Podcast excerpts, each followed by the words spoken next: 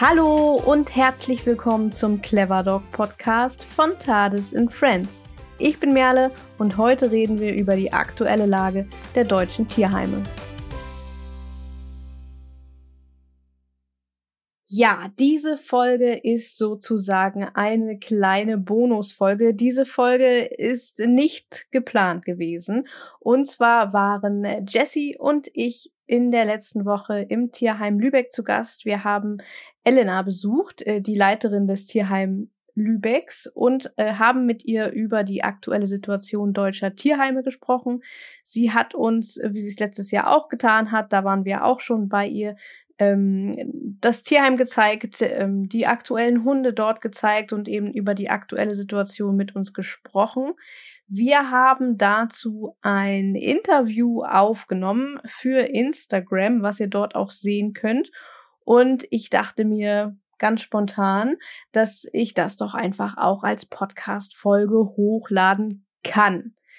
Ähm, vorab, die Qualität der Podcast-Folge ist vielleicht nicht ganz so, wie ihr es gewohnt seid, ähm, da wir mit neuer Technik mal ein bisschen ausprobiert haben. Das heißt, man hört schon ein bisschen Hintergrundgeräusche und die sind in einem Tierheim nicht gerade rar, aber ich denke, es ist trotzdem ganz gut hörbar, aber eben nicht die gewohnte Qualität, nur damit ihr damit äh, schon mal vorab ein bisschen rechnen könnt.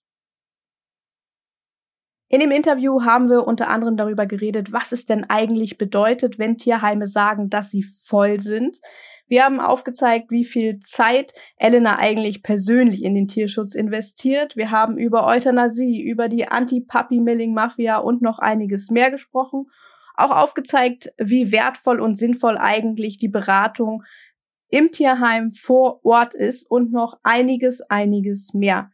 Also hört euch das Interview gleich selbst an und wenn ihr Lust habt, könnt ihr es euch auch ansehen, denn das Video dazu findet ihr auf äh, Instagram at tadesandfriends. Da könnt ihr euch das Ganze nochmal ansehen und wenn ihr wollt, könnt ihr sowohl das Video als natürlich auch diese Podcast-Folge sehr, sehr gerne teilen. Denn ich denke, denn wir denken, dass es wichtig ist, mehr über die aktuelle Situation zu sprechen und einfach auch mehr darüber zu sprechen, was es eigentlich bedeutet, wenn unsere heimischen Tierheime an die Grenzen kommen.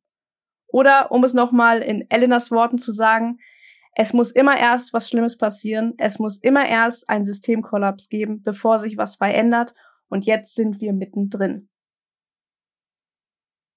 Ich würde sagen, wir steigen direkt ein in das Interview. Ich wünsche euch viel Spaß dabei und ähm, genießt diese kleine Bonusfolge.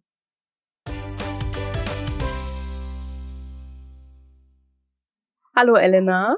Hallo. Danke dir, dass du uns heute an deinem Urlaubstag äh, hier im Tierheim Lübeck begrüßt hast und ein bisschen rumgeführt hast. Ähm, ja, es ist schön wieder hier zu sein.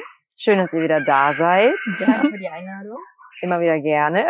genau, und dann kommen wir auch einfach mal direkt zur ersten Frage. Also wie Merle gerade schon gesagt hat, wir sind ja jetzt das zweite Mal wieder hier. Wir waren tatsächlich vor fast exakt einem Jahr hier und haben mit dir, glaube ich, äh, Stunden in deinem Büro oben gesprochen und ähm, wir haben so ein bisschen überlegt, was gerade in dieser Corona-Hochzeit auf Tierheime, insbesondere auch auf euch zukommt. Und ja. da ist die Frage so ein bisschen, ähm, sind diese Szenarien, über die wir damals gesprochen haben, eingetreten? Also ist es wirklich so schlimm geworden? Ja, kann man schon sagen, ja. Also es ist so ein bisschen, wir haben das damals ja prophezeit und uns auch so ein bisschen das Szenario ausgemalt. In dem Moment kannst du es natürlich noch nicht fühlen, als wenn du plötzlich drin bist, ne? Und dir das wirklich so um die Ohren klatscht und man, ich kann für mich sagen, ich bin in so eine Art Ohnmacht geraten irgendwann zwischendurch, ne? Du funktionierst einfach nur noch, rennt alles an dir vorbei und geht kreuz und quer und stehst du drin, denkst dir Scheiße, Scheiße, Scheiße, Scheiße, Scheiße. Und das ist eigentlich bis jetzt so. Ähm, ich würde nicht sagen, dass ich Ohnmacht im Sinne von tatenlos bin, das nicht, ne? Aber anzufangen zu wissen, okay, ich kann da jetzt wirklich mal nichts machen. Ne? Also ich bin über jeden Hund froh, den ich so irgendwie über Instagram, und das ist nicht mal immer Tierheim Lübeck, manchmal sind es Abgaben, wo ich weiß, es ist hier in der Nähe. Das heißt, am Ende, wenn was Schlimmes passiert, nehmen wir den Hund sowieso auf. Und alles, was ich vorher abwenden kann, wo man sagt, vorher findet man noch jemanden, ne? alles, was so um die Ecke irgendwie geht, dafür bin ich sehr dankbar. Es ist aber halt nicht in jedem Fall so. Ähm, und es ist schon schlimm, wenn du immer Nein sagen musst, wenn du aber willst. Ja, du hast da einen Fall und einen Hund, wo ich sage, ich würde den so gerne aufnehmen, ich würde ihm so gerne helfen, ne? Und das geht aber einfach nicht. Und dann verläuft sich das so im Sand. da nicht hinterher zu gucken, fällt mir schwer, zu sagen, wo ist er denn jetzt eigentlich? Was ist denn daraus geworden? Aber das kann ich, kann ich nicht bei jedem und es wird mich auch kaputt machen, ne? Aber auch in allen anderen Bereichen. Ich meine, wir haben, wie gesagt, fast 170 Katzen immer noch. Kleintiere, Hühner, weiß ich nicht. Es ist einfach in, in allen Richtungen so, dass ich mir denke, ja, es ist wahrscheinlich immer so und nicht nur in dem Bereich, es muss immer erst was Schlimmes passieren. Es muss immer erst einen Systemkollaps geben, bevor was passiert. Und ich glaube, im Moment sind wir so mittendrin. Hast du das Gefühl, dass das jetzt auch Ausläufer der Corona-Zeit sind, die ihr jetzt zu spüren bekommt? Also dass jetzt sozusagen die Hunde, die angeschafft wurden, in der Zeit jetzt bei euch zu, äh, zurückkommen sozusagen? Oder was sind das aktuell für Hunde, die hier bei euch im Tierheim ankommen? Definitiv glaube ich, dass es einige Rückläufer sind. Ich glaube, grundsätzlich hat eigentlich während der Corona-Pandemie wurde deutlich für alle gesamtgesellschaftlich, wie es eigentlich aussieht, ja, wie sehr Tiere als Ware gehandelt werden. Ich glaube nicht, dass es erst dann so war, dass man sagt, jetzt ist mir langweilig, jetzt schaffe ich mir ein Tier an, definitiv. Aber da, da kommst du ja nicht erst im Zuge einer Pandemie drauf. Also dieses Bewusstsein und Verständnis dafür entwickelst du nicht in vier Wochen Lockdown. Das war vorher schon so, aber so kam es, glaube ich, nochmal deutlicher hervor. Und jetzt ist es halt so, wir wissen das, es hat sich nicht viel verändert. Wir haben ja wirklich viel aufgeklärt, gemahnt, appelliert, nicht nur wir hier, auch andere Tierheime und Organisationen. Ähm, und ich glaube, wir müssen uns in der Gesellschaft, wir müssen uns verändern. Wir müssen unser Denken verändern, wir müssen unsere Haltung gegenüber dem Haustier wieder verändern, ja, und uns darauf einstellen. Ich meine, wir sind auch wirtschaftlich in der Situation, wo man einfach ganz klar sagen muss, wer kann sich denn in Zukunft noch ein Haustier leisten? Ja, und dann einfach mal zurückstecken. Ja, wir sind so ein bisschen bedürfnisorientiert, sehr bedürfnisorientiert, will ich jetzt sofort, schaffe ich mir an. Ja, und dann gibt's doch eBay, verkaufe ich wieder. Und davon müssen wir weg. Wir müssen die Sachen echt, also diese, diese Probleme an der Ursache packen. Ja.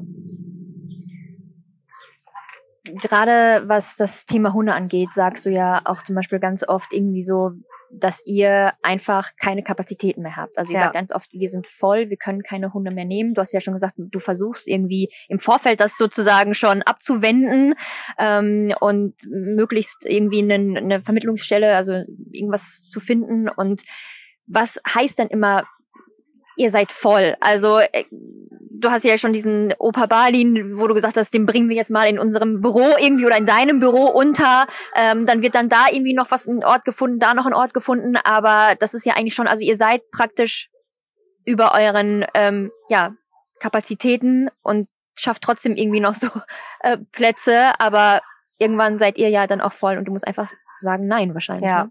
Genau, also bei Opa Balin war das tatsächlich so, dass äh, meine Kollegin, die den Anruf angenommen hat, zu mir durchgestellt und sagt, pass auf, keiner nimmt ihn und das Amt weiß nicht weiter, wer nimmt den denn jetzt? Und es war so, oh, diese Verzweiflung in der Stimme und ich habe gesagt, wir, es reicht, ne? Also es ist ein alter Hund, der Mann liegt im Hospiz im Sterben, alle lehnen ab, dann hat mir das Amt noch ein Jahr mit der Begründung, er wäre so alt, den kriegt man eh nicht mehr vermittelt. Es stimmt ja, ne? Also ich verstehe auch die andere Seite. Das heißt jetzt nicht, dass ich sage, oh, die Kollegen alle, ne? Aber es tat mir einfach so, so leid, dass ich mir dachte, egal, ob ich jetzt Himmel und Hölle in Bewegung setzen muss, diesem Hund helfe ich jetzt. Ich kann jetzt nicht Nein sagen. Ich weiß, was dann passiert. Und auch dieses Amt wird erreich mal die Tierheime. Ne? Also das ist ja alles so ein bisschen schwierig und habe aber in dem Moment auch schon gewusst, okay, ich rufe ein, zwei Tierheimkollegen an, die ich kenne aus anderen Tierheimen, frage nach einem Backup, wenn es hier wirklich explodiert und ich sage, ich nicht mal mehr in meinem Büro, ne? Geht das, hat mir so ein bisschen erhofft, dachte, ey, ein alter Hund, der wird doch wohl einen Gnadenplatz finden. Er sitzt immer noch hier und hatte den wirklich die ersten beiden Nächte in meinem Büro sitzen, ja. Da hat er dann gewohnt. Klar, es ist ganz normal wie eine Wohnung quasi, da ist den ganzen Tag jemand, man geht man halt Gassi dann hat eine Kollegin ihn mit in ihren Bereich genommen, da einen kleinen Auslauf für ihn gebaut, wo er dann rein konnte. Und mittlerweile sitzt er mit auf dem Campus bei einer Hündin. Ähm, die haben wir vergesellschaftet, das passt. Ähm, und immer noch anfragenlos. Aber das war wirklich so eine Herzentscheidung, aber es ist halt nicht, ich, also Verstand ist auch noch da. Ne? Ich habe schon gewusst, okay, wenn das jetzt schief geht, dann kann ich da und da anrufen und könnte ihn nochmal umsetzen, was aber nicht in meinem Sinne war in erster Linie. Ne? Und einen Tag später kam ja auch noch der Dackel dazu. Also das war ja dann irgendwie noch der zweite aber die Leute standen halt hier und da war auch jemand verstorben. Die erben quasi und sagen, wir haben jetzt diesen Hund geerbt, wir wissen überhaupt nicht wohin. Ne, wir können das nicht, wir haben noch einen Hund zu Hause, es passt nicht und dann den Dackel haben wir sehr schnell vermittelt. Damit habe ich auch gerechnet. Ne? Und das sind so kleine Hunde, wo du sagst, vielleicht kannst du die nochmal in eine Gruppe mitsetzen oder wir haben eine Hundeküche oben, also eine Personalküche so ausgebaut, dass da auch Hunde wohnen können. Das machen wir immer mit den alten, kranken, schwachen, ne? oder, oder, oder. Ähm, ja, und da habe ich dann auch Ja gesagt. Ne? Das, ähm, ja, Vielleicht mal ein bisschen konkreter, wie oft passiert das tatsächlich in der letzten Zeit, dass du Nein sagen musst? Viel zu oft. So fünf bis sieben, acht, neun, zehn Mal am Tag auf jeden Fall, ja. Ähm, du hast gerade gesagt, ähm, du hättest gewusst, was passiert, wenn du Nein gesagt hättest. was passiert, wenn du Nein sagst? Was passiert mit alten Hunden? Was passiert mit gefährlichen Hunden oder die als gefährlich eingestuft sind? Was, was passiert dann? Also wenn es richtig hart auf hart kommt, dann werden die eingeschläfert. Und das ist gerade bei so einem alten Hund, ne, ähm, wo ich sage, warum? Er hat überhaupt nichts, er hat nichts gemacht, er hat nicht gebissen, er hat nicht, er hat nichts getan. Und der Besitzer liegt irgendwie im Sterben, ist da auch völlig lost irgendwie und ne, dem ging es auch schlecht. Das hat mir das die, die Frau auch erzählt. Ne, und meinte Mensch, der findet überhaupt keine Ruhe. Ne, der ist jetzt irgendwie im Hospiz, dann hat der Pflegedienst sich noch um den Hund gekümmert, ehrenamtlich nebenbei. Keiner wusste irgendwie so wohin. Und ich denke mir, ey, so viel Verzweiflung und so viele Menschen, die eigentlich so viel geben dafür, dass es irgendwie geht. Ne. Ähm, und das sind, genau, also was, um auf die Frage zurückzukommen, bevor ich mich drin verliere, genau. Wir haben das öfter mal, dass du, ich hatte jetzt davor auch einen älteren Hund, ähm, da habe ich mich, glaube ich, zwei Tage später gemeldet und habe gesagt, pass mal auf, im Moment noch nicht, aber ich habe auch ein paar Interessenten, die genau sowas suchen. Und hatte mich dann, glaube ich, anderthalb Wochen später nochmal gemeldet. Ähm, sie sich zwei Tage vorher nochmal, dass es jetzt wirklich dringend ist. Dann habe ich gesagt, ja, Moment noch. Ja, und dann hätten wir ihn aufgenommen und gleich weitervermittelt und da war es schon zu spät. Und der Hund hat nicht gebissen. Er hat einfach nur die Kinder angeknurrt. Er hatte da keinen Bock mehr drauf, ist in die Jahre gekommen. Und das sind so Sachen, das darfst du nicht so dicht an dich ranlassen, ne? Tust du aber trotzdem. Und dann sitzt du da und denkst dir so, ey, unnötig. Wie unnötig ist das denn? Wobei ich natürlich auch, wenn jetzt wirklich schlimme Beißvorfälle passieren und die Leute, was heißt, ich verstehe sie, aber was wundern wir uns darüber? Es war, wir haben gesagt, dass das passieren wird, das passiert jetzt. Die sind verzweifelt, dann hast du vielleicht dein Kind in der Notaufnahme, ja, wo ein Auge fehlt, das ist immer so, es ist schon mal passiert, deswegen nehme ich das Beispiel immer gerne. Und du musst nach Hause, dein Kind muss wieder nach Hause und da sitzt dieses Tier, was deinem Kind ein Auge aus dem Kopf geholt hat. Was machst du dann? Ja, also, und keiner kann dir helfen. Nicht mal mehr die Einrichtungen, wo du bezahlen könntest, dass sie dir helfen. Was, was haben wir gedacht, was passieren wird mit den ganzen Hunden? Wo soll das hinführen? Also, ne, das, und jetzt stehen wir da und haben die Scheiße an der Hacke. Vielmehr die Hunde. Ja, ja. Das Thema Euthanasie, was du angesprochen hast, ähm, ist ja eins, sag ich mal, wo, ähm, sag mal, Otto Normalhunde Freunde und Freundinnen ähm, das meistens in Verbindung bringen mit dem Ausland, also aus europäischen Staaten zum Beispiel, wenn wir von Europa sprechen. Ähm, aber das auch ganz konkret ein Thema, über das wir mehr sprechen müssen in Deutschland, das ist vielen nicht so bewusst und ich habe auch das Gefühl, ähm, es wird sehr häufig vermieden. Siehst du das auch? Ja, definitiv. Definitiv, von allen Seiten, ne? weil keiner sich gerne aus dem Fenster lehnen möchte, was das Thema betrifft und da irgendwas sagen möchte, was falsch ist oder was auch immer, weil es ein sehr sensibles Thema ist. Ich finde, man, Euthanasie ist aber, klingt auch immer noch ganz irgendwo. Mhm. Ähm, manchmal spreche ich gern von Hunde töten, weil das ist eigentlich das, was man tut in ja. dem Moment. Ähm, aber auch da muss man differenziert bleiben. Ne? Ich kann aus, klar, aus Tierschutzsicht Katastrophe in ganz vielen Fällen, ne? wenn es passiert, ich sag mal, nur aufgrund von Verhalten, was vielleicht behebbar wäre, hätte, könnte, nicht immer, ne? Ähm, aber wenn es halt aus der Not heraus passiert, weil es keine Plätze gibt, das ist einfach scheiße. Und wir werden darüber sprechen müssen. Was glauben wir denn? Was passiert? Wenn jetzt, ich sag mal, das Tierheim hier ist voll, Berlin sagt, es ist voll, wir sind alle mhm. voll. Mhm. Und das Amt hat eine Sicherstellung oder irgendein Amt mit 50 Hunden und alle sind voll. Was wird dann passieren? Es wird keiner über Nacht, aber ne, es wird keiner über Nacht mal eben noch ein Tierheim aufziehen oder was. Also irgendwann sind diese Kapazitäten alle ausgeschöpft. Und dann gibt es sicherlich viele Privatleute, die wir schreien, ich nehme ihn, aber ja, nimmst du den Schäferhund, der dir in der Kehle hängt, im Arm, was auch immer, mit sonst was für Parasiten, der dich sich nicht mit deinem Kind verträgt. Ne? Wer, wer macht das wirklich? Das ist immer so ein bisschen, ähm, wir sind stehen direkt vor diesem Problem, ne? Mhm. Und gleichzeitig geht hier keiner mehr raus. Also das ist ja das zweite Problem. Es kommt ja keiner mehr ins Tierheim und möchte einen Hund haben. Das jetzt natürlich auch etwas, du hast gesagt, zum Beispiel, ne, du hast auf Berlin äh, angespielt, die sind ja auch voll, die haben ja auch, ähm, auch öffentlich sozusagen gesagt, genau. hier, ne, äh, ich habe mir den Post auch durchgelesen, so, es ist einfach, es geht gerade gar nichts mehr. Und ähm, da frage ich mich zum Beispiel, ähm, wir waren ja heute auch und haben ein paar nette Hunde. Also ihr seid natürlich auch spezialisiert auf Hunde, ähm, die ähm, Themen haben, wo viele Leute auch sagen, pff, ist mir irgendwie vielleicht ein bisschen too much. Aber ähm, wir selbst waren ja gerade äh, auch in den Zwingern drin und hier sind viele Hunde auch einfach, ähm, die ähm, ja durchaus keine Themen haben oder Themen, mit denen man absolut gut äh, handeln und umgehen könnte. Und du hast gerade gesagt, es sind keine Leute mehr ins Tierheim. Das heißt, es kommen immer mehr Hunde, aber es kommen keine Leute, die Hunde mehr irgendwie adoptieren möchten. Selbst die, die irgendwie relativ unkompliziert sind. Wie ist es dann zum Beispiel die Zusammenarbeit eben mit Tierheim untereinander? Also könntet ihr zum Beispiel sagen, hey, das Tierheim in der Stadt XY, die ähm, haben noch ein paar leere Zwinger, können wir die Hunde, die gute Chancen auf Vermittlung auch da haben, zum Beispiel dahin bringen? Also inwieweit seid ihr vernetzt, inwieweit habt ihr Kontakt, inwieweit kann man tatsächlich mal gucken, dass man Hunde sozusagen Tauscht? tauscht? Machen wir tatsächlich. Ähm, wir haben ein paar Tiere, mit denen wir zusammenarbeiten, auch sehr gut zusammenarbeiten. Wichtig ist immer so ein bisschen die Haltungsform. Man darf hier nicht vergessen, wir haben eine Gruppen- und eine Pärchenhaltung. Die Hunde sind es also gewohnt, relativ viel Platz zu haben, einen relativ geringen Lautstärkepegel im Vergleich zu einer klassischen Zwingeranlage. Nicht jedes Tier hat die Kohle und den Platz zu sagen, ey, wir stellen auf Gruppenhaltung um. Ne? Das heißt, wir müssen immer sehen, wen von denen können wir denn überhaupt umsetzen, für wen macht das Sinn, für wen nicht. Und leider ist es aber mittlerweile so, dass auch in anderen Tieren die Situation nicht viel besser ist.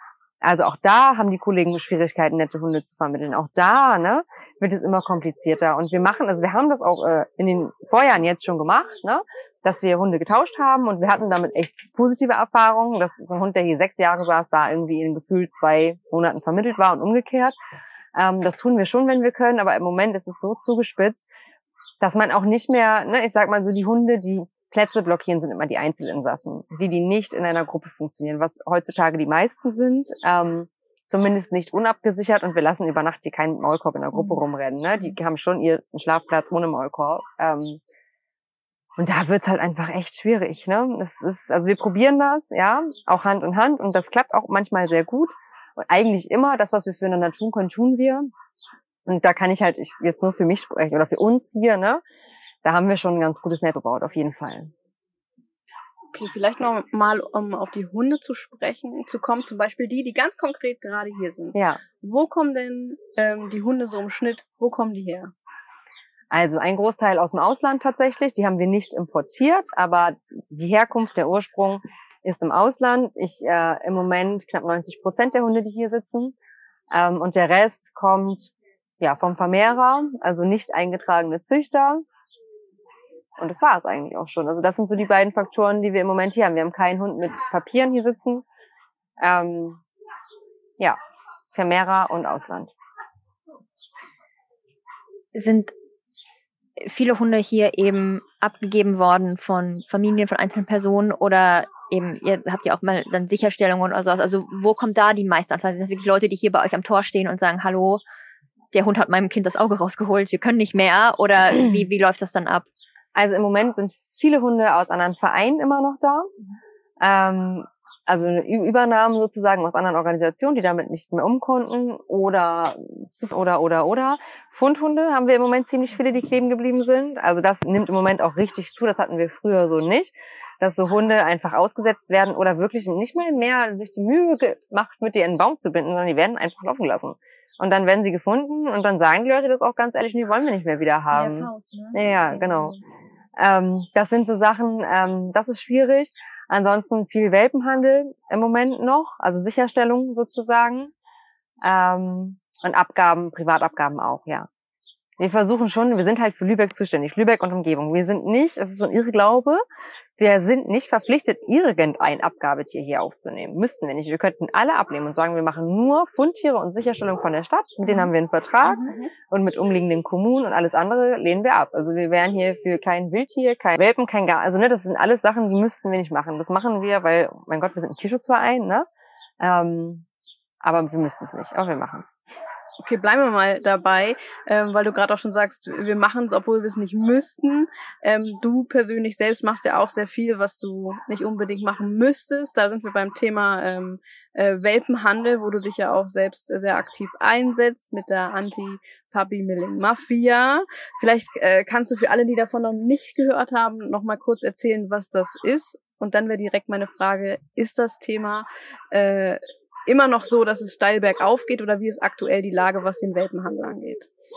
Also einmal, was ist es? Anti-Puppy-Milling, Mafia. Also Puppy-Mills sind sogenannte Welpenfabriken. Puppy-Milling, das Wort gibt's glaube ich überhaupt gar nicht, aber wir fanden das sehr passend. Ne? Also Welpen-Handling, quasi, was man übersetzen will. Und es ist so ein bisschen, wir lassen das so ein bisschen zur Interpretation frei. Ne? Anti-Puppy-Milling-Mafia, also wir sind gegen die Mafia, die Welpen-Mafia sozusagen.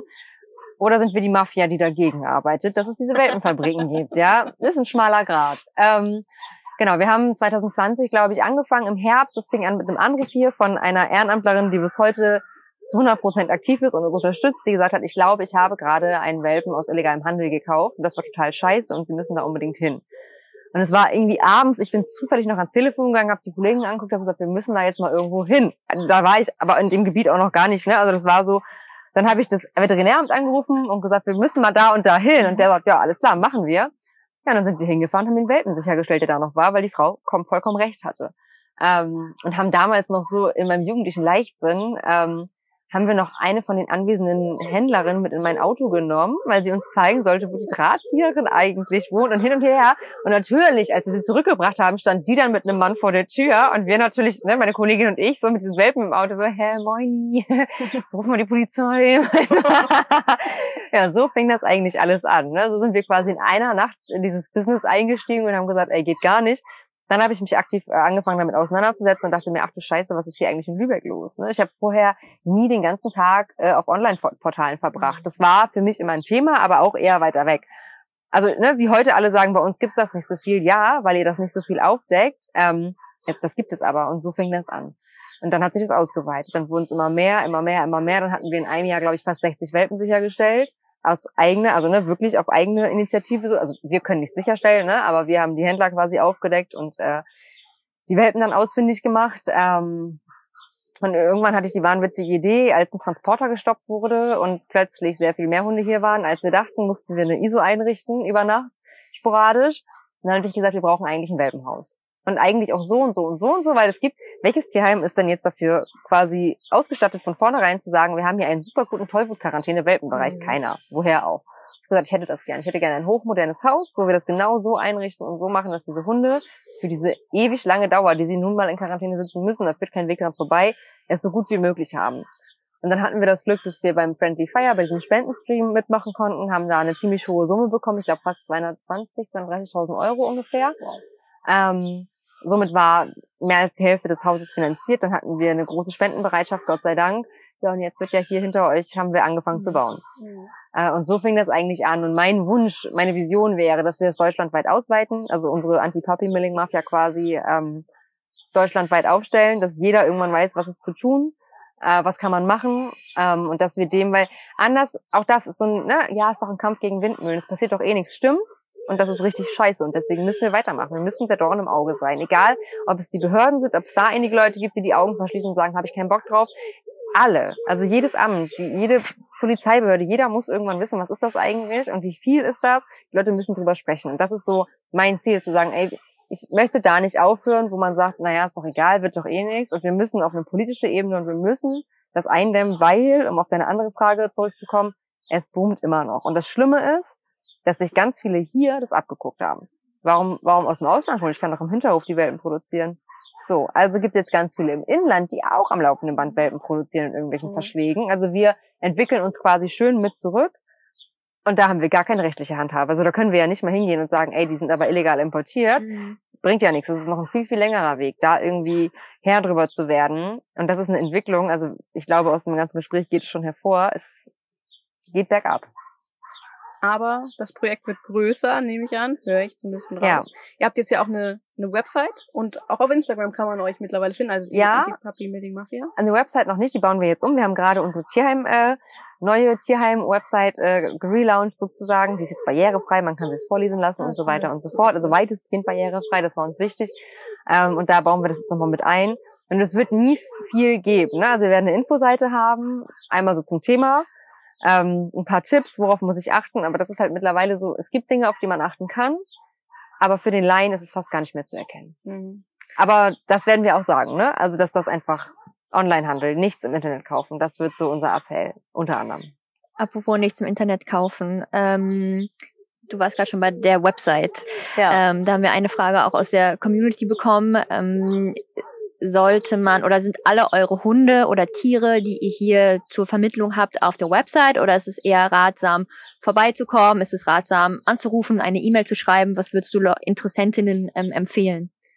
Also, es sind nicht immer alle Tiere auf der Website, es hat auch manchmal gute Gründe. Ja, also es gibt manchmal Vorgeschichten mit Vorbesitzern, es gibt Sicherstellungen, es gibt manchmal einfach Geschichten, die wir nicht im Internet schreiben. Ganz, ganz viel sogar. Ne? Ähm, und dann sind die Hunde halt auch nicht auf der Homepage. Die werden hier ganz normal vermittelt, alles gut, das erzählen wir Interessenten, die näher interessiert sind, super gerne. Ähm, Die kommen aber nicht auf die Homepage. Wir haben jetzt extra seit dem 15.8. wieder Öffnungszeiten, weil es einfach gefehlt hat. Natürlich war es schön, ne, auf Termin und alles getaktet, aber A, kommen wir dem Papierkram hinter, nicht mehr hinterher mit der personellen Besetzung, die wir hier haben und B, ist so, ich sag mal, Laufkundschaft was ganz anderes. Dann gehst du halt mal gucken und das ist wichtig, weil auf der Homepage du siehst ein Foto und du liest einen Text. Mhm. Aber du hast gar kein Gefühl zu dem Hund. Und oftmals, das hören wir ja ganz oft, ich traue mir so einen nicht zu. Und dann haben wir die Gassigänger. Das ist ja ganz oft so, dass Gassigänger sich in die Hunde verlieben, weil sie sie einfach kennenlernen. Mhm. Und ein Hund ist immer mehr als seine Beißvorfälle. Ja, das ist ein Teil davon. Das ist ein wichtiger Teil. Das ist auch nicht runterzureden. Aber der ist ja noch so viel mehr. Wir können aber nicht, ich kann nicht auf die Homepage nicht schreiben, dass sie gebissen haben, weil dann habe ich am Tag zehn Anrufe und muss jedes Mal sagen, aber übrigens, mhm. by the way, wollte ich nochmal sagen, ne, das ist Quatsch, aber es macht schon Sinn, einfach vorbeizukommen und zu gucken. Okay, wo wir bei dem Thema schon sind, äh, wir haben eine Nachricht bekommen, beziehungsweise wir haben noch Fragen vorweg gesammelt. Und da kam folgendes. Ich lese aktuell öfter Vorwürfe, dass es sicher gelogen wäre, von wegen das Tierheim Lübeck säße auf einfachen Hunden, wenn die anderen Tierheime wie warme Semmeln weggehen. Während, ach, während die in anderen Tierheimen wie warme Semmeln weggehen. Vor allem, weil auch gar keine auf der Website sind. Das stimmt nicht, es sind nette Hunde auf der Website, also mal davon abgesehen, gleich die ersten drei, glaube ich sogar. Ähm, und warum, also A, es ist so witzig, warum sollten wir das sagen, wenn es nicht stimmt? Und das war jetzt schon B, C, wir können halt nicht alle Hunde auf die Website stellen. Das habe ich ja eben schon erklärt, ne? Es geht manchmal einfach nicht. So. Und es ist auch, wenn ich mir einen Hund anschaffe, es ist sicherlich schön, wenn da ein Bild und ein Text auf der Homepage ist, aber wenn wir sagen, dass es so ist, dann kann man einfach gerne vorbeikommen, anrufen, eine E-Mail schreiben. Das ist für mich auch wichtig, von einem wirklich Interesse an einem Hund habe, ja, und sage, okay, ich brauche was Unkompliziertes, sage in Anführungszeichen. Ja, ein Haustier ist nie unkompliziert. Irgendwas ist immer, ne? Aber dann einfach mal die Mühe machen, auch als Interessent. Das sind hier keine Waschmaschinen, Autos oder sonst irgendwelche Gegenstände. Es sind Tiere, die wir vermitteln. Wir kommen sowieso ins Gespräch. Ne? Also ich weiß nicht, was die Leute glauben, dass selbst wenn der nette Hund dann auf der Homepage ist, dass man sagt, klick, den nehme ich und jetzt geht automatisch eine E-Mail raus und wir packen den hier in Karton und stellen vor die Tür. Also ne, das ist so ein bisschen, und wenn die anderen Tierheime weggehen, die warme Semmel, dann freut mich das für die anderen Tierheime. Es vermittelt ja auch jeder anders, ne? Oder was auch immer. Und ich weiß auch, dass es ganz oft so ist, im Tierheim Lieber sitzen nur bissige Hunde. Ähm, ja, wolltest du, wolltest du einsteigen? Das sah so aus. nein, nein, ich wollte nur noch was ergänzend dazu fragen. Ja. Und zwar, ähm, ich nehme mal ganz stark an, also ich habe selbst äh, noch keinen Hund aus dem Tierheim aufgenommen, daher kenne ich den Prozess gar nicht persönlich. Ja. Aber ich nehme auch mal an, dass es letztendlich nicht nur darum geht, den Hund an den Mann zu bringen genau. oder an die Frau, sondern auch zu gucken, passen die Leute überhaupt? Genau. Und ihr gebt die ja nicht einfach direkt ab. Genau, und das heißt, Wespe im Haar? Nein, okay, Entschuldigung. Nein, genau. Nein. Überhaupt nicht. Ne? Also es ist wirklich immer individuell. Es gibt kein Leitfaden, kein Drei-Schritte-Plan für jede Vermittlung. Das ist wirklich, wirklich unterschiedlich. Ne? Ähm, ich vermittle ja einen Welpen ganz anders, einen unkomplizierten Welpen, sage ich mal, ohne Vorerkrankung, ganz anders als ein Hund mit einer schweren Krankheit. Als ein Hund mit weiß ich nicht wie vielen Vorfällen, dreimal vermittelt, viermal zurückgekommen, keine Ahnung. Ist was ganz anderes. Oder ein Menschen, manchmal hast du das, da passt das. Also ich erzähle immer wieder gern diese Kalle-Geschichte. War ein Cane Corso hier und abgegeben und Frauchen war schwanger und die Hundetrainerin hat gesagt, oh Gott, der wird dein Kind bestimmt beißen und umbringen. Und weiß ich, das ist ganz dramatisch. Und dann kam so kurz vor Weihnachten eine Familie, eine richtig coole Familie mit einem kleinen Kind. Und fanden Kalle cool. Und ich habe gesagt, naja, Kalle hat eigentlich kein Thema mit seinen eigenen Menschen, mach das mal. Ne? Und kam dann zurück vom Spaziergang und das Kind hatte Kalle allein, die waren gleich groß im Sitz. Also wenn der Hund gesessen hat, ne? Und es hat einfach gepasst. Und es war eine sehr, sehr schnelle Vermittlung. Bis heute leben alle glücklich zusammen. Ne? Also manchmal, du entwickelst ja mit den Jahren ein Gefühl. Du kannst dich auch mal täuschen, das tut man sich in jedem Job. Ähm, aber es ist wirklich immer individuell. Und wenn ich merke, die Leute passen aber einfach nicht. Manchmal wird man dafür sehr gehasst, ne? Aber mhm. dann vermittel ich, dann machen wir es auch nicht. Meine Kollegen auch nicht. Das ist manchmal, möchte man etwas sehr gerne, hat eine rosa-rote Brille auf, aber von außen siehst du halt mhm. klarer. Ja, das heißt aber auch nicht, dass hier keiner einen Hund bekommt oder wir sagen, keiner, der arbeitet, kriegt einen Hund, keiner, der im zweiten Stock wohnt. Das ist Quatsch, das stimmt überhaupt nicht. Das ist wirklich immer individuell. Dann reden wir nochmal später über Jutta. Ja. ähm, Gar kein Problem. Du hast ja vorhin gesagt, dass ähm, ihr tatsächlich auch gar nicht das Personal habt, zum Beispiel jetzt, ich sag mal, auch die Website rundum zu pflegen und dieser ganze Papierkram. Wie viel Personal habt ihr aktuell? Insbesondere zum Beispiel bei den Hunden. Wie viele Hunde habt ihr gerade? Kriegt ihr das mit dem Personal, das ihr habt, überhaupt noch gestemmt? Wie viel Ehrenamtler helfen da? Also wie ist die Lage da gerade bei euch? Die ist immer schlecht in jedem Tierheim. So ein bisschen, ich sag mal, wie in Pflegeberufen. Äh, wir haben zwei Vollzeit Hundepfleger, dann mich. Ähm, wir haben einen Höchstbestand von 60 Hunden. Ja, mehr haben wir auch gar nicht in der Erlaubnis drin, mehr haben wir hier auch nie und so viel wollen wir auch eigentlich gar nicht haben. Ne? Also, weil du dich ja mit den individuellen Tieren noch beschäftigen möchtest. Dann haben wir jetzt einen Hundetrainer eingestellt zusätzlich noch. Ähm, erstmal Minijob-mäßig, weil wir uns mehr einfach nicht leisten können. Dann haben wir zwei Bundesfreiwillige und einen Azubi. Und ganz viel ehrenamtliche Hilfe. Also wenn wir so Frühjahrsputz haben oder Herbstputz, und den haben wir auch öfter mal, ne? Oder es müssen Dosen sortiert werden, Futter sortiert werden. Wir haben immer irgendwas zu tun, ja. Es ist natürlich aber auch so, dass wir nicht jeden Ehrenamtler in eine Hundegruppe reinstecken können und sagen, hier, Glück auf, ne? Ähm, das machen wir nicht. Ähm, das kommt immer so ein bisschen drauf an. Dann gibt's andere, die sagen, ich würde aber gerne lieber Näpfe abwaschen, ne? Super gerne und vielleicht auch mal sortieren, ne? Decken sortieren nach dünn und dick. Also alle solche mhm. Arbeiten. Dafür brauchen wir immer Leute und da haben wir Gott sei Dank auch viele, die uns echt gut helfen. An dieser Stelle muss ich unbedingt eine Frage stellen. Und zwar, du bist ja die Leiterin des ja. Tierheim Lübecks und du hast gerade eben auch noch von deinem äh, Anti-Puppy-Milling-Mafia-Projekt erzählt. Wie viel Stunden steckst du pro Tag, pro Woche in äh, den Tierschutz? Alle. Eigentlich. Also ich wüsste, ich schlafe manchmal zwischendurch auf jeden Fall. Aber es gibt keinen Zeitpunkt, zu dem ich nicht arbeite, eigentlich. Also wirklich nicht. Das war mal so und ich versuche es immer wieder das abzugrenzen, aber es ist super schwierig. Also ich freue mich immer, wenn ich mal so ein, zwei Stunden nichts Arbeitsmäßiges mache oder mal irgendwo, keine Ahnung, mit meinen Hunden unterwegs bin, ohne einen Knopf im Ohr oder was auch immer. Aber ansonsten, gerade in Zeiten wie diesen, keine Chance. Das geht nicht. Ja, ich glaube, das ist äh, manchen gar nicht so bewusst, wie viel Zeit äh, du da wirklich investierst. Und es ist ja vor allem auch nicht nur Zeit, das ist dann ja auch wirklich, ja, dein Leben sozusagen, ja, was du da rein investierst.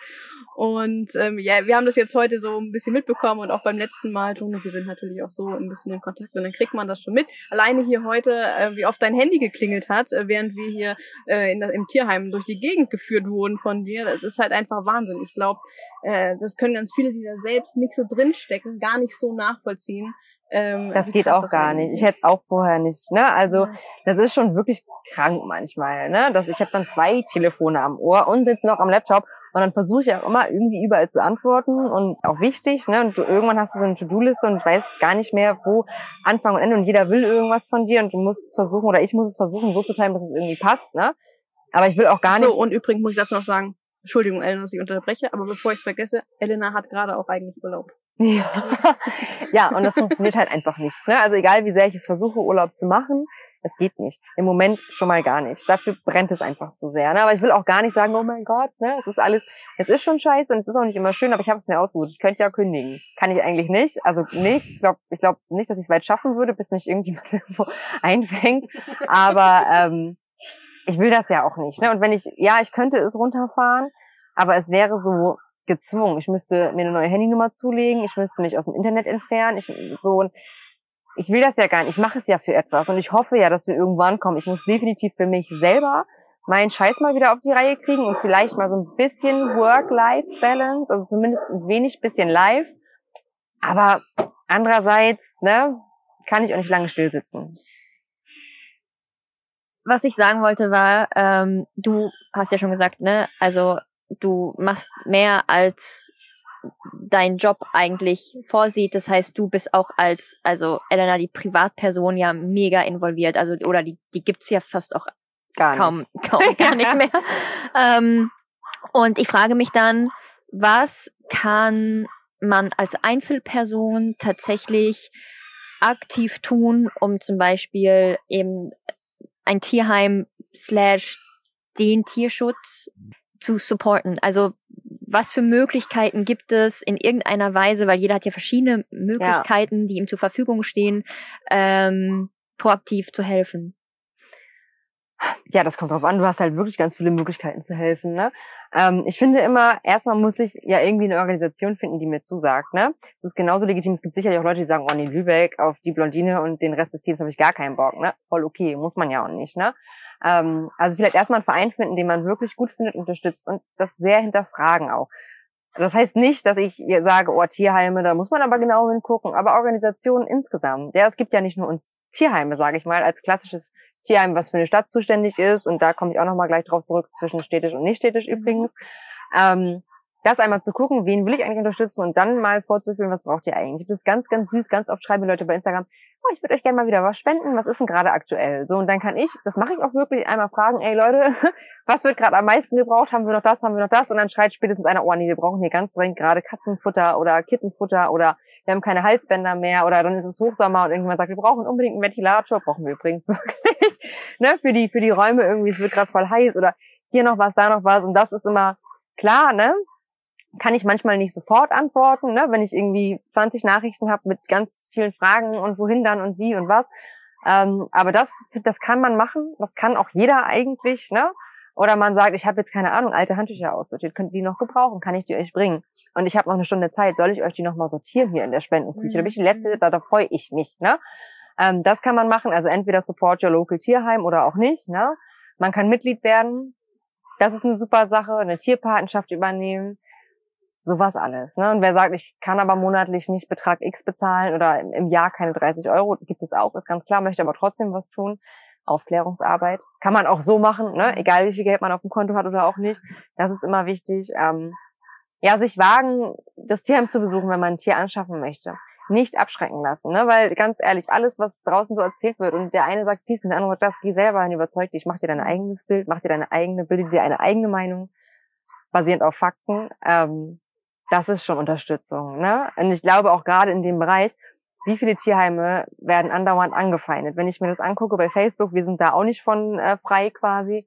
Ich mir denke, oh Leute, ne, jetzt auch mit dem letzten Zeitungsartikel, dann, ja, aber ich habe ja mal meine Hilfe angeboten, ihr habt euch gar nicht gemeldet, so schlimm kann es ja wohl nicht sein. Ne? Und ja, ich kann ja übrigens, ne, ich bin hier irgendwie, keine Ahnung, was sie ist und weiß nicht was, was soll ein Tierpfleger mehr können als ich? Kann ich doch auch alles machen. Kann ja, ne, das sind so, man denke, oh Leute, haut doch nicht noch drauf. Die Leute sind eh alle am Ende. Ich glaube, ich spreche für viele Tierpfleger und Mitarbeitende im Tierheim, die einfach nicht mehr können, wie auch. Ähm, dafür braucht es auch kein Mitleid oder sonst irgendwas. Ne? Aber vielleicht Respekt irgendwie, wenn man supporten möchte, super gerne. Jeder ist herzlich willkommen. In anderen, ich kann nicht für alle sprechen, bei uns ja. Wir nehmen sehr gerne Hilfe auf. Manchmal halt nicht. Wenn jetzt jemand sagt, ich möchte gern ausschließlich Katzen kuscheln und wir haben aber schon genug Katzenkuschler, geht es halt nicht. Ne? haben wir ganz, das ist wirklich oft das Thema. Ne? Dass ganz viele Leute gerne Katzen kuscheln möchten, ist auch super, aber wir können nicht 50 Leute in so Katzen, das ist zu viel. Ne? Also ja, das kann man machen. Das waren, glaube ich, ein paar Optionen jetzt. Ne? Du wolltest noch auf das Thema städtische genau. Tierheime und Genau. Es gibt einige Städte, die sagen, wir bauen jetzt ein Tier, oder wir haben hier ein Tierheim. Das gehört dann sozusagen der Stadt. Das wird von der Stadt betrieben. Die entscheiden auch, was da passiert und nicht passiert. Ähm, stehen unter der Vogel von der Stadt und werden somit von denen auch betrieben. Und dann gibt es so ein Tierheim wie hier zum Beispiel, das gehört uns, wird vom Tierschutz Lübeck und Umgebung e.V., vom Verein betrieben sozusagen. Also das Tierheim ist was anderes als, ne, das wird von dem e.V., also ja, ist mhm. eins quasi. Und wir haben Verträge mit den Städten. Das mhm. wird zum Beispiel ganz, ganz platt gesagt sagen, okay, wenn bei euch ein Tier gefunden wird, dann verpflichten wir uns es aufzunehmen. Oder es passiert eine große Sicherstellung, weil Missstände bekannt geworden sind, das Veterinäramt, Ordnungsamt, was auch immer sagt, ey, hier müssen jetzt aber die 20 Meerschweinchen, 50 Schlangen und 30 Hunde sofort raus, dann rufen die hier an und sagen, los. Und dann müssen wir auch hin. Ne, das ist unsere vertragliche Verpflichtung, die wir dann haben sozusagen. Aber kriegt ihr dann auch Geld von der Stadt? Oder ja. wie läuft das? Okay. Ja, es gibt pauschale Sätze, die wir dann bezahlt bekommen. Da sind wir aber auch stetig in den Verhandlungen. Ähm, dass das mehr wird sozusagen. Ähm, genau, und darum kümmern wir uns dann. Und so hat jedes Tierheim seine Verträge oder auch nicht. Ne? Mhm. Sehr individuell. Manchmal nehmen wir auch Tiere von anderen Ämtern auf, weil sie einfach keine Plätze finden, weil es dort kein Tierheim gibt, weil das Tierheim überfüllt ist oder oder. Gibt es verschiedene Gründe für. Ähm, aber das ist so das, weil, ne, wenn wir auch mal sagen, wir sind voll und plötzlich taucht irgendwo ein Tier auf und dann denken, hey, wieso konnten sie das denn noch nehmen? Weil wir müssen. Und wir müssen auch eigentlich immer Plätze vorhalten, mhm. ne, für okay. diese Tiere. Ja. Ein, zwei letzte Fragen haben wir noch und zwar, wenn man sich jetzt für ein, nur noch um das nochmal konkret zu sagen, weil ich halte das für sehr, sehr wichtig. Erstens, das hast du ja eben gerade nochmal betont, bevor man sich einen Hund anschafft, ausführlich informieren und dann auf die Suche gehen. Ähm, und wenn man jetzt sagt, so, ich möchte mal gucken, ob im Tierheim ein Hund für mich ist, wie geht man genau vor? Komm rum zu den Öffnungszeiten, also bei uns zumindest. Ne? Wir haben jetzt Dienstag und Samstag von 14 bis 16.30 Uhr regulär geöffnet. Dann kann man einfach kommen, sich im Büro anmelden, sagen, moin, ich suche einen Hund. Und dann sagt die Kollegin, alles klar, ruft oben an bei den Hundemädels und die holen dich dann ab. Vielleicht sind sie gerade im Gespräch, es dauert dann ein bisschen länger, ne? wenn man sagt, oh, ich bin mir aber gar nicht sicher, kann man auch gerne eine E-Mail schicken an die ganz normale Tierheimadresse und schon mal sagen, wer man ist und was man eigentlich sucht. Also das ist meine erste Frage, meine Leute, was muss denn der Hund können, den du haben willst? Und dann sind immer alle so, Ne? Und sag ich, was, was muss er denn können? Was wäre jetzt der Hund? Wo muss der mit? Wie lebt ihr so? Ne? Was kannst du ertragen? Was nicht? Ne? Das kommt dann so im Verlauf. Und manchmal, es ist schon so oft passiert, ne, dass hier Hunde ausgezogen sind, wo ganz viele gesagt haben, den kriegt ihr nie wieder vermittelt. Und irgendwann kam dieser Mensch, der zu diesem Tier gepasst hat, der gesagt hat, okay, ne, ich wurde mal gefragt, was ist denn eigentlich ein auffälliger Hund? Der klassische, was macht den aus? Ganz ehrlich, es gibt Leute, für die ist scheißegal, ob sie den Hund am Tisch mit haben, wenn Besuch kommt, oder ob sie ihn mal eben in einen anderen Raum sperren. Und es gibt Leute, für die ist das ein Weltuntergang. Was ist es, also welcher Hund ist also auffällig? Das kann man so gar nicht sagen. Ne? Es gibt oder Menschen, die sagen, ich gehe eh nie in der Stadt spazieren, ich gehe da spazieren, wo kein anderer ist. Für die ist kein Problem, einen zu haben, der alleine ausrastet, wenn er einen anderen Hund sieht. Der kann da entspannt dran arbeiten, trifft nicht viele Leute, ist kein Thema. Ne? Das ist so, so vom Menschen dahinter auch abhängig einfach. Ne? Oder der sagt, ja, Maulkorb, mir doch egal. Mach ich kein großes Fass und wenn einer was sagt, ist mir auch scheißegal, hat er einen Maulkorb auf, fertig, aus. Ne? So coole, solide Leute irgendwie, ne, die da einfach down to earth sind und nicht oder auch sagen, ja, na klar gehe ich zum Hundetrainer, das kriegen wir schon hin. Und wissen, worauf sie sich eingelassen haben. Wir haben auch schon Hunde gehabt, die nach der Vermittlung Leute gebissen haben, die dann sagen, ja, war, war scheiße, ich habe uns komplett überschätzt. Also hatten wir auch schon, die dann wirklich sagen und sagen, ja, ihr habt's gesagt, ich soll den Maulkorb nicht abmachen, aber ich habe gedacht, das geht irgendwie nur, ja nun, ne? Das passiert, ne? Es ist nicht immer alles rosa-rot, aber es gibt tatsächlich, diese Menschen gibt es noch, die da dranbleiben und sagen, mach ich, zieh ich durch, ähm, mit sich selber, man wächst auch selber sehr viel muss man, ich kenne das ja selber, ne? Mit jedem neuen Hund, auch mit einem Ivan, egal was, ne, muss man immer ein bisschen auch an sich arbeiten. Ne? Hier ich an meiner Ruhe, mhm. an meiner Ruhe. Das ist so, wenn er hochfährt, muss ich halt irgendwie runterfahren, ne? Ja, toll, du bist im Fernsehen quasi. Mhm. ja, also es lohnt sich immer. Und wie gesagt, entweder vorbeikommen, bei den anderen Tieren halt mal gucken, haben die Öffnungszeiten, haben die keine, sonst einfach anrufen, ne? Ähm, ich weiß jetzt nicht, ob man dich noch hört, wenn er ans Mikrofon schmatzt. Das ist eine Message, aber die verstehen nur Leute, die Mallis verstehen. Das heißt, sich im Tierheim nach einem Hund sozusagen zu erkundigen, ist super, super easy. Und da ist im Prinzip eine Exklusivberatung mit drin. Bei uns auf jeden Fall und in anderen Tierheimen auch, ja sogar, wir, wir zwängen sie den Leuten ja auch auf. Also ne, hier kann keiner hinkommen und sagen, ich will den Braun da. Und ich so, okay, dann hole ich den mal raus. Vorsicht, beißt ein bisschen. Das passiert nicht, ne? Und am Ende wollen wir doch auch, und ich will doch auch, dass dieses Mensch-Hund-Team am Ende glücklich zusammenlebt. Und dass das passt. Das ist das, was uns, also ich kann eigentlich nur für mich sprechen, das ist bei den anderen sicherlich auch so, aber mich am meisten freut, ey, wenn ich die Leute und die Hunde dann ein halbes Jahr, ein Jahr, Jahre später sehe, Fotos bekommen, Videos bekommen, das irgendwie matcht, gut zusammenpasst, alle glücklich sind, ähm, wenn ich mir denke, geil, dafür macht man es doch am Ende, ne? Das soll es doch sein. Irgendwie, wenn du dann so die immer die ersten Bilder bekommst, wie die so auf dem Sofa liegen oder in so einem Bettchen und du denkst, geil, ey, dafür hat man es, oder Schalke zum Beispiel damals, ne? Der, jeder kannte irgendwie Schalke, wir brauchen mal einen neuen weißen Bullterrier hier, unser Maskottchen ist weg. ähm, wie geil war das, als der ausgezogen ist? Und dann kriegst du so Bilder wie Schalke in der Wohnung, das ist manchmal so richtig surreal, aber du denkst, krass, ja. ne? Kommst da hoch und er ist nicht mehr da, der Gin, der kleine. Wie lange war der bei euch? Bestimmt zwei Jahre, glaube ich, ungefähr. Cool. Schätzen, schätzen kann ich nicht gut, aber es ist ungefähr so. Und jetzt dann erzählt mir letztens jemand, oh, ich habe Schalke im Hundeauslauf getroffen. So in einem ganz normalen Hundeauslauf. Ich denke, geil, ey. Das ja, ist mega, so. Mega, Ihr habt da hinten ja auch äh, in einem eurer Hundehäuser so, ein so ein kleinen Fotowand. Ja, genau, ja. Ja, super. Das ist schon cool, ne? Und wir, das ist das, was wir wollen. Das ist total scheiße, wenn Hunde zurückkommen, ne? Wenn es nicht, es gibt manchmal gute Gründe, ne? Schicksalsschläge und so weiter und so fort. Aber das ist immer beschissen, ne? wenn die hier wieder auf der Matte stehen, du setzt sie oben wieder hin und die erste Zeit immer kacke und du siehst dieses Tier und siehst, wie scheiße das ist. Ähm, und von daher, das ist nicht darauf, dass wo wir darauf hinaus wollen. Ne? Ähm, und von daher, ja, immer, immer vorbeikommen. Und selbst wenn gerade nichts da ist. Aber dann kenne ich die Leute schon mal, ja, weiß, was ja, die ungefähr ja, wollen, was passen könnte und kann vielleicht eine Woche später bei so einem Barlin dann diese Leute anrufen und sagen, pass auf, ihr wolltet doch einen alten Hund, der muss das und das und ich habe einen, das könnte passen, kommt mal vorbei.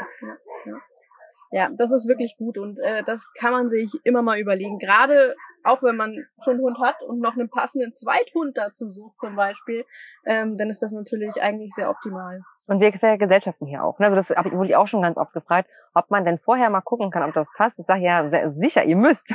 ne, der Hund mhm. muss hierher kommen, den müssen wir auch sehen, den möchte ich auch einschätzen und wir machen hier die Vergesellschaftung. Ne? Mhm. Da sind wir natürlich dabei. A, um auch von unserer Seite aus uns abzusichern und zu gucken, ja oder nein. Ne? Mhm. Ähm, das ist, ist für uns selbstverständlich, ja. Ja. Cool. Und jetzt sind wir auch schon am Ende, würde ich sagen. Wir haben ja auch wirklich heute schon einen langen Tag hinter uns, was uns ja alles hier nochmal gezeigt. Und ich danke dir sehr für das Interview. Und vielleicht möchte Jessie auch noch was sagen zum Schluss. Danke. Danke, dass ihr So, hier wart. ja, ähm, genauso Seid. schön, äh, ja, wie letztes Mal. Danke auch für das Eis. Immer wieder Und gern. äh, ja, genau. Wir ähm, hoffen, dass wir ein bisschen auch zur Aufklärungsarbeit ähm, genau dazu beitragen konnten und ähm, dass genau es ganz bald ähm, viel bessere Zeiten gibt und du auch mal einen Urlaubstag Urlaub machen kannst. ja, das, das wird, das wird richtig krass. Ja, und vielleicht noch ganz kurz zum Schluss für alle, die dieses Video sehen oder das vielleicht auch als Podcast hören, wenn wir das dann hinkriegen. Ähm, wir haben in unseren Instagram-Highlights, nehme ich mal an, haben wir oder findet ein paar Videos zu Hunden, die aktuell hier im Tierheim zu vermitteln sind. Schaut da doch einfach mal vorbei und informiert euch, wenn es gerade für euch interessant ist oder wenn ihr gerade auf der Suche seid. Schaut einfach mal vorbei und meldet euch beim Tierheim Lübeck. Ja, finde ich sehr gut. Finde ich sehr schön. Ich finde, ihr solltet monatlich vorbeikommen. Es ist immer sehr schön mit euch. Grüße an alle da draußen und kommt her, wenn ihr einen Hund sucht. So. Oder Genau. wenn ihr jemanden kennt. Oder eine Katze oder ein Huhn oder eine Ente, egal, wir haben alles. Ziegen auch, aber ich glaube, die bleiben hier. Ja, Ne? die Ziegen behalten wir, aber die Ziegen nein. Schade, schade, schade. Ja, Ja, okay, danke dir, Elena, dass sehr, du sehr gern. uns hier begrüßt hast.